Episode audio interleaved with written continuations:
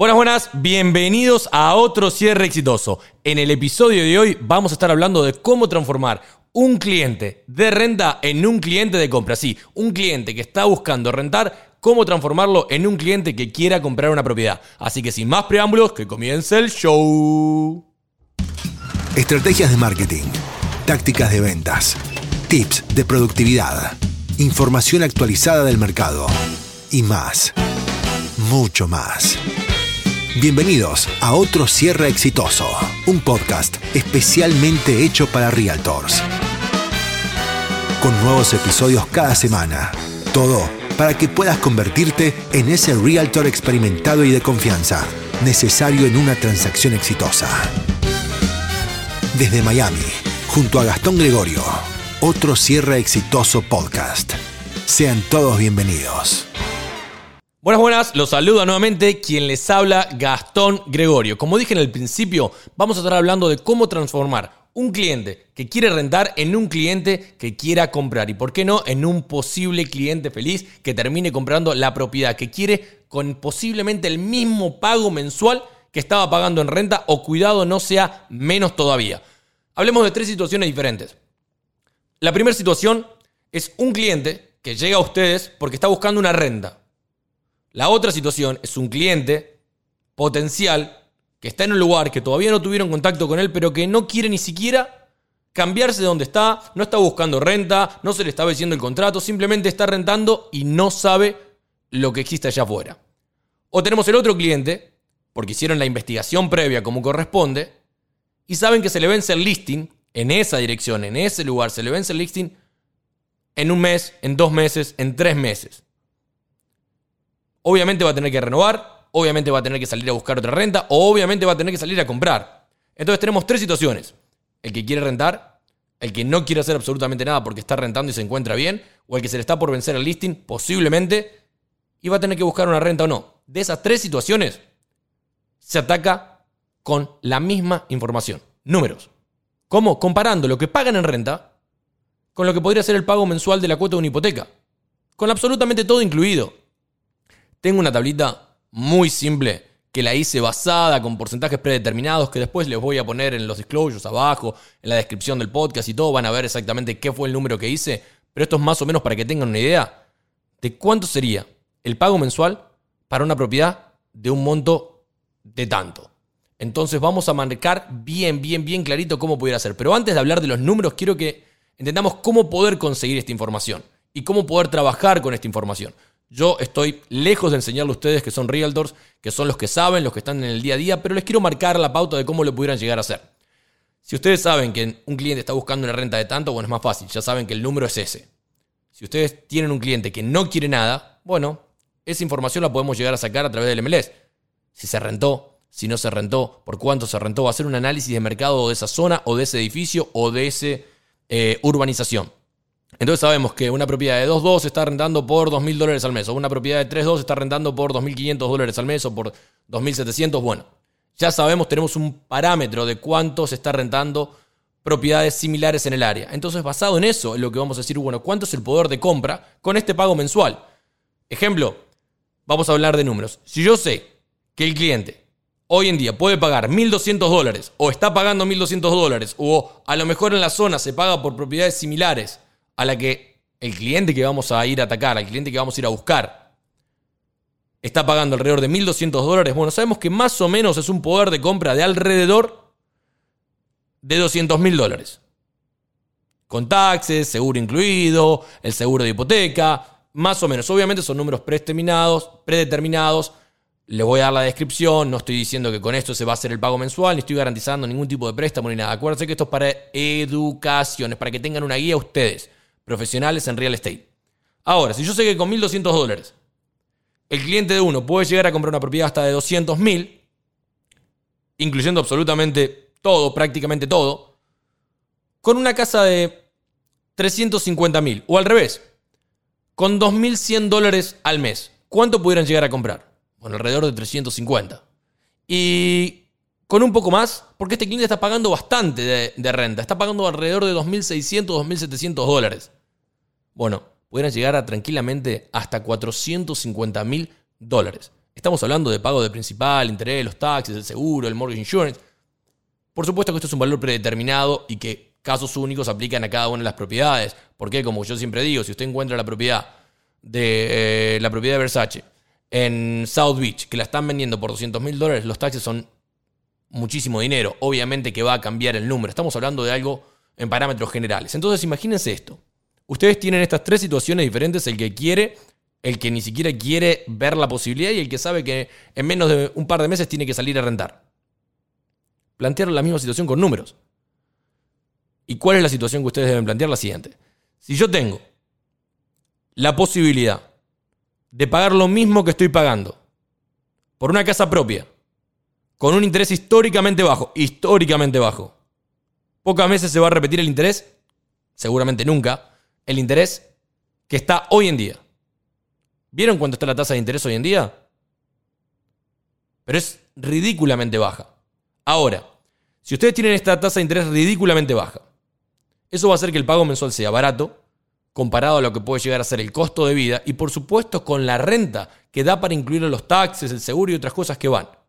Si va a pagar lo mismo, ¿por qué no pagar por algo propio? Por algo que va a tomar no solamente una plusvalía que va a aumentar de valor si las propiedades aumentaran, pero algo que sí es tangible, que sí es real, que no es esperar a que si suben o que si bajan las propiedades, es que la deuda mes a mes va a bajar, porque va a haber una amortización. Y ese dinero es dinero ahorrado, es dinero que va a generar una plusvalía si la propiedad mantiene o aumenta del valor. Tan simplemente si mantiene o aumenta el valor va a generar algo que hoy en la renta saben lo que va es cero. Y sus clientes lo saben. Entonces ese es uno de los principales puntos que ustedes deben, deben atacar y deben mostrarle el camino a su cliente. Ahora hablemos de otra cosa. Ok, Gastón, fantástico. Yo tengo un cliente que tiene esta situación puede pagar, pero no tiene la puntuación perfecta. ¿Se necesita una puntuación perfecta? No, lejos estamos de pedir una puntuación perfecta y mucho más con el interés de hoy en día. ¿Puede afectar el interés? Puede afectar el interés. ¿Puede afectar un poquito el down payment? Puede afectar un poquito el down payment, pueden afectar ciertas cosas, pero si los números cierran, su cliente pudiera comprar con un pago mensual similar al que está pagando hoy en día o menor. Y si por X motivo es superior, plantéenselo. Capaz que están dispuestos a poner un poquito extra, pero porque sea propio por ese ahorro que les estoy diciendo. No, es que mi cliente generalmente cuando están buscando en renta no quieren comprar porque tienen miedo a que sea demasiado dinero inicial o demasiado gastos de cierre o demasiados números que tienen que... Ok, fantástico.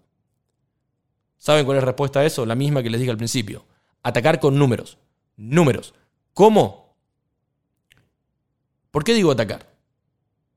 Estoy diciendo atacar porque es a una objeción que tiene su cliente se está automáticamente limitando porque él cree que no puede y no se sentó con un profesional como ustedes para hablar. Entonces, por eso estoy diciendo atacar, atacar a esa objeción, en el buen sentido, no atacar a un cliente. Ahora, ¿cómo atacar a esto? Igual, con números. ¿Ustedes sabían que existen down payment, perdón, que existen programas de dinero inicial, down payment assistance? Que pueden ayudar al cliente con 10 mil, con 7 mil o con mucho más, con miles de dólares para los gastos de cierre que lo pueden cubrir. No, Gastón, esos programas tardan muchísimo. Nosotros los tenemos a nivel interno y se otorgan. No, Gastón, pero ¿sabe qué? Yo no quiero trabajar con un down payment assistant porque el interés es un poco más alto, porque si esto, o porque la segunda hipoteca. Ok, fantástico, los entiendo. ¿Saben que nosotros estamos trabajando en muchísimos casos con la posibilidad de tratar de darle un crédito de parte del lender? ¿Para qué? Para poder ayudar con los gastos de cierre y que la persona tenga que traer con menos dinero. Al final es matemática. Si yo le digo a una persona que más o menos con el mismo dinero que estuviera rentando va a pagar su hipoteca y con el mismo dinero que tuviera que dar para una renta va a poder comprar una propiedad más o menos alrededor de lo mismo, ¿no vale la pena sentarse y tener una conversación? ¿No vale la pena atacar a cada uno de esos listings expirados que se expiran de acá en los próximos tres meses porque hicieron un contrato de renta y figuran en el MLS hace tres meses? Mostrarle flyers, mostrarle información diciéndole, mire lo que usted pudiera llegar a comprar. O al cliente que tiene hoy en día sentado enfrente de usted buscando una casa, una renta, mostrar la posibilidad de comprar algo propio. Pero yo no sé los números. Es que yo no tengo idea de hacer esto. Es que ustedes no tienen que tener idea de cómo hacerlo. Yo les estoy mostrando el camino y en la descripción del podcast van a poder encontrar toda la información y una tablita general y con todo. Lo que ustedes tienen que hacer es simplemente guiarlos, despertarle ese interés, posteriormente transformarlo en deseo. ¿Para qué? Para que el cliente se precalifique. Que haga los números. Al margen de que precalificar es simplemente determinar la capacidad de repago de la persona basado en los ingresos y deudas y dinero inicial, al margen de eso, hablemos de números. Gastón, a mí me gustaría saber con cuánto dinero yo tengo que ir al cierre y cuánto se quedaría mi pago mensual por algo similar a esto. Antes de hablar de un cliente específico. O a lo mejor en muchos casos, yo con muchos realtos, ¿sabes lo que hago?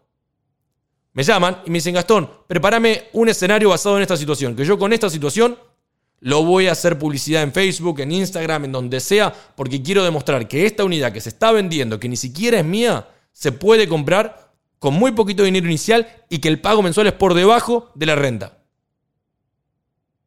¿Cuántos leads ustedes pudieran llegar a generar si ponen este anuncio con todo como corresponde? Ah, es que yo no sé, no sé hacer diseño gráfico, no sé hacer esto, porque yo no sé las cosas que van. Bueno, nosotros tenemos estos flyers ya predeterminados, ya están hechos. Sale la información, y obviamente la información de ustedes, la información de nosotros. ¿Quieren compartir la información? Fantástico. Estoy haciendo una publicidad de llámenme que les voy a dar el flyer. No, háganlo ustedes mismos. Déjenle saber basado en un estimado. Pueden ustedes hacer publicidad sobre otra unidad, sobre algo que ni siquiera es de ustedes el listing. Pero lo importante es darle la herramienta al cliente para que tome la decisión correcta. ¿Cómo? Con números.